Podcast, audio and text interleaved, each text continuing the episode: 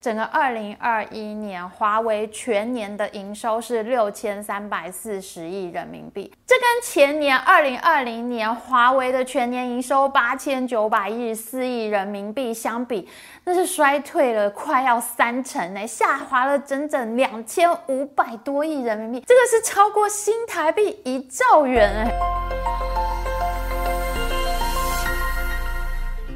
大家好，我是 Amy。在之前的半导体蒸发系列中呢，我们讲过，中国如果要自己发展半导体的技术，那是非常烧钱的事情，很可能就会重演苏联在冷战时期跟美国太空军备竞赛，结果拖垮苏联经济的惨剧。这一点谁最有体悟呢？我们在上一集的半导体争霸战影片当中说过，紫光集团的董事长赵伟国呢，他可能是最有体悟的人，因为他太过激烈的并购公司、买公司，一度烧到公司快要破产。现在公司已经重组了，股东结构已经完全不一样，赵伟国已经被踢出公司，原本非常不可一世的赵伟国呢，再也没有办法在紫光集团。赵伟国是最有切身之痛的人，在二零一八年的时候呢，他接受媒体访问的时候，他说了一段非常经典的话。他说：“进入半导体行业就像渡河，兵法上说半渡而击之，对手直接在河里就能把你打下去。”赵伟国说的这个半渡而击之呢，其实就是《孙子兵法·行军篇》里面的战术。别人在过河的时候，这时候正是他最脆弱的时候，你这时候打他最容易打下去。那在《史记》的《淮阴侯列传》里面呢，司马迁就记录过这样一段故事：韩信呢在攻打齐国名将龙驹的时候呢，他就是先把水给堵起来，然后趁龙驹的十万大军正在过河的时候，就把水放出来，水淹大军。韩信对付龙驹呢，就是采用了半渡而击之，最后龙驹的大军死得非常的惨。结果现在中国半导体产业呢，遇上了最会用法律战、围堵战、经济制裁呢，他懂得用。国际法和金融体系来维持世界秩序的世纪帝国，美国从二零一八年开始对中国发动了贸易战，随之而来的科技战、经济战，到现在三年时间打的真的是非常的精彩。中国的情况呢，就好像你头洗到一半，突然被人呢把头按到水里一样，你被没有看过《孙子兵法》的美国人半渡而击之，真的是非常的强。事实上，紫光集团在扩张的过程当中呢，最重大的缺陷呢，就是它买不到外国的公司。因为你的外国公司呢，你有技术、有营收、有团队、有人才，你买进来外国公司呢，对母集团的营收利润都是非常有帮助的。可是呢，各国现在纷纷的否决了中国公司对他们的并购案，这就活生生掐断了这条路。这就是半渡而击之，你已经站在一个很长的收购战线上，我就断你前仓。所以在接下来这几集半导体争霸系列中呢，我们会仔细的学习一下美国这个国家，它是如何发动一场全面性的科技竞争，它用了哪一些方法，又有哪一些公司受伤最深呢？这是我们要来好好学习的。美国真的是一个非常科学的国家，他们在应对其他国家对于美式国际秩序的破坏的时候呢，会有非常全面性的做法。接下来我们就要介绍三种大杀器，是现在美国在进行经济制裁当中呢最重要的三张名单。我仔细研究完这些名单以后呢，我发现天哪，谁要跟美国作对呢？美国的强大是全面性的强大，当他们定下竞争对手之后呢，就会有非常缜密的全面性围堵办法出来，而且呢，他们会不断的滚动检讨改善自己的做法。这也就难怪美国曾经在二次大战的时候遭遇日本和德国的严重威胁，在冷战期间呢，面对苏联强大的挑战，在一九八零年代还遭遇了日本崛起。可是美国这个国家是关关难过关关过。非常值得学习。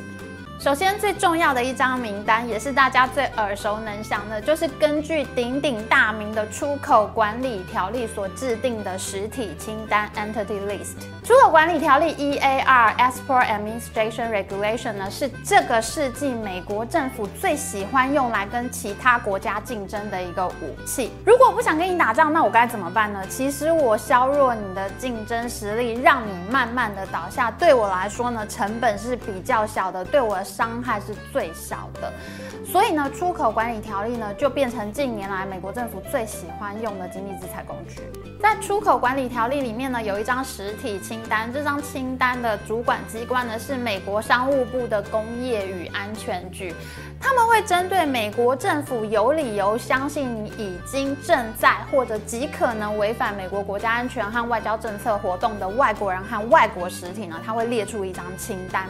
一旦你被列在这张清单上，你就再也不可能拿到美国出口管理条例所管制的技术还有货物。只要是美国公司所出口的管制货物和原物料，你会被全面断供。如果你跟美国公司买了软体呢，你之后软体是不能升级的。而且呢，如果有相关技术的这个商展啊，还有会议呀，你都不能再去参加，除非你能够拿到美国商务部的出口许可证，不然你是别再想拿到这些管制货品了。目前总共有六百一十一家的中国公司呢被列在这张实体清单上面。被列进实体清单到底有多恐怖呢？在我们最早的半导体争霸系列影片里面呢，我们讲到中国半导体一哥中芯国际呢，它现在已经没有办法买到高阶先进制程晶片所需要的极紫外光机 EUV 了。但是呢，接下来它很有可能连深紫外光机做成熟制成的这个 DUV 机呢。都没有办法买到。另外，跟美国公司相关的这些技术呢，现在都被禁售给中芯国际。这就是因为中芯国际现在已经被列在实体清单的关系。但是要讲到实体清单的威力呢，最大的苦主绝对就是中国通讯产业一个华为公司。美国商务部在二零一九年五月宣布制裁华为呢，主要原因就是华为的五 G 网络呢可能会影响到各国的国家安全。因为华为创办人任正非呢，他是解放军出身，而华为的资金背景呢也被怀疑可能跟解放军有关。那当时的美国总统川普呢，他就认为。不能够让外国实体呢以破坏美国国家安全或外交利益的方式来使用美国科技，所以川普总统呢他他就把华为在内的七十家中国公司呢一并列入了实体清单。华为被列入实体清单之后呢，根据出口管理条例，美国公司呢就不能够再卖相关的晶片给华为了。哎，那华为的五 G 基地台，还有号称安卓机王的华为手机呢，它一下子就没有办法买到美国公司出产的晶片了。那这样要怎么组装手机？要怎么做电信基地台呢？如果你是华为的时候，这时候你该怎么办呢？我被美国禁售晶片，我要怎么办才好呢？对了，这个时候呢，你当然是要跟哪个国家求救呢？你想一想，你应该要在这个时候跟哪一个国家求救呢？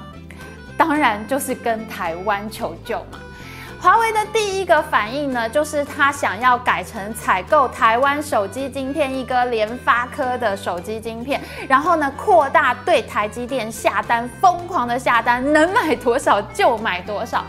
所以台积电在二零一九到二零二零年的时候呢，业绩大爆发，股价呢直接从两百多块直上到六百多块，就是因为华为正在不要命的下单囤货。美国政府又不是笨蛋，我们刚刚说过，他们会滚动式的调整自己的做法，他们很清楚华为在做什么。所以到了二零二零年的时候呢，美国政府就把原本呢规定美国公司不能出货给华为的这个规定呢，扩大成全球的半导体公司，你只要采用美国的技术超过百分之二十五的比例，那你也不能出货给华为。这下子不管是台积电还是联发科，大家都不能出货给华为了。因为其实半导体产业呢，这个产业就是美国发展出来的，所有的公司呢都会跟美国公司买大量的专利和技术，所以呢大家都没有办法出货给华为。更凶狠的是呢，根据这个规定，就连中国自己的晶圆代工厂中芯国际都不可以再出货给华为，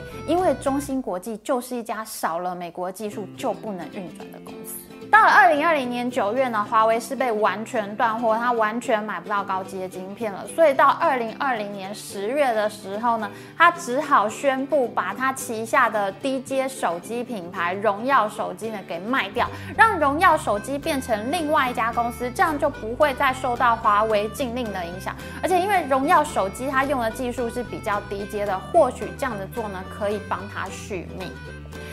整个实体清单对华为的影响到底有多大呢？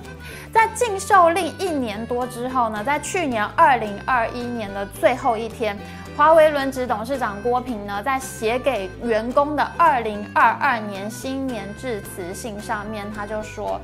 整个二零二一年，华为全年的营收是六千三百四十亿人民币，这跟前年二零二零年华为的全年营收八千九百一十四亿人民币相比，那是衰退了快要三成呢，下滑了整整两千五百多亿人民币，这个是超过新台币一兆元哎，所以你看那个影响有多么严重。二零二一年九月十五号，台积电对华为断货的那一天呢，很多人就说华为一倒，机机完蛋。为什么呢？因为台积电最大的客户之一就是华为。台积电在二零一九年来自中国地区的营收呢，到达了百分之二十这么多，所以呢，就有很多人认为呢，没有华为，机机就会完蛋。但是结果，台积电根本就没有倒，华为所空出来的产能呢，被各国厂商呢订满抢走，台积电的营收和利润都再创新高。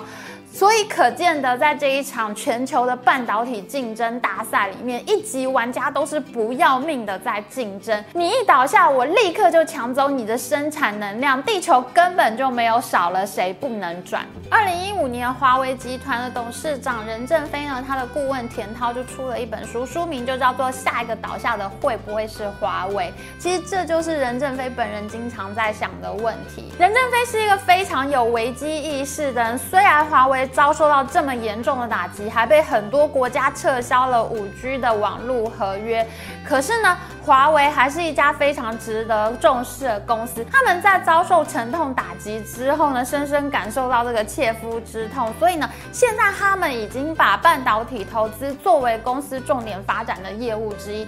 华为旗下有一家公司叫做哈勃科技，它在三年内呢就投资了五十六家半导体公司。前一阵子还受到《华尔街日报》的关注，进行了特别的报道。然而，关注越大呢，对华为的牵制恐怕就是越多。这也许不是一件好事。不过呢，我们也会持续关注华为的最新动态。被实体清单弄倒的另外一家著名公司呢，就是在台湾也非常出名的福建晋华。福建晋华呢？曾经是深受中国政府期待的三家记忆体厂商之一，专攻低润的生产。另外两家公司呢，一家就是我们之前曾经介绍过的大前坑长江存储，那还有另外一家没什么录用的合肥长兴公司。那福建晋华呢，因为没有自己的技术，他竟然来找我们台湾联电的员工，叫我们联电的员工呢去帮他们偷美国记忆体大厂美光科技的技术。那联电的员工竟然还在烂里面说呢，要去大陆捞一票以后退休。最后呢，他们被判了六年半的有期徒刑，这都跟杀人差不多严重了。现在科技间谍在各国呢，真的都是重罪，因为各国呢，真的已经不能容忍了。那虽然最后的和解金呢是保密的，但是呢，联电应该是付了六千万美元给美光科技作为和解的条件。而福建晋华呢，也是在二零一八年最早期被列入实体清单的公司之一。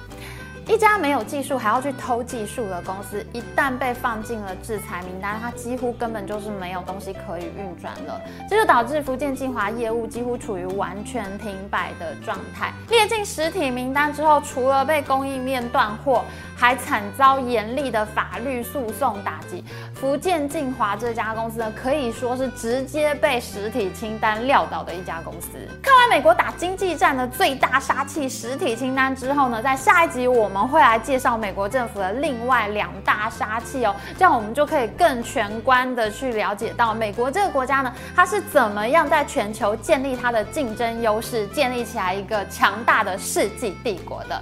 好了，喜欢我们影片，请记得帮我们按赞，还有记得按订阅频道加开启小铃铛，我们下次再见哦，拜拜。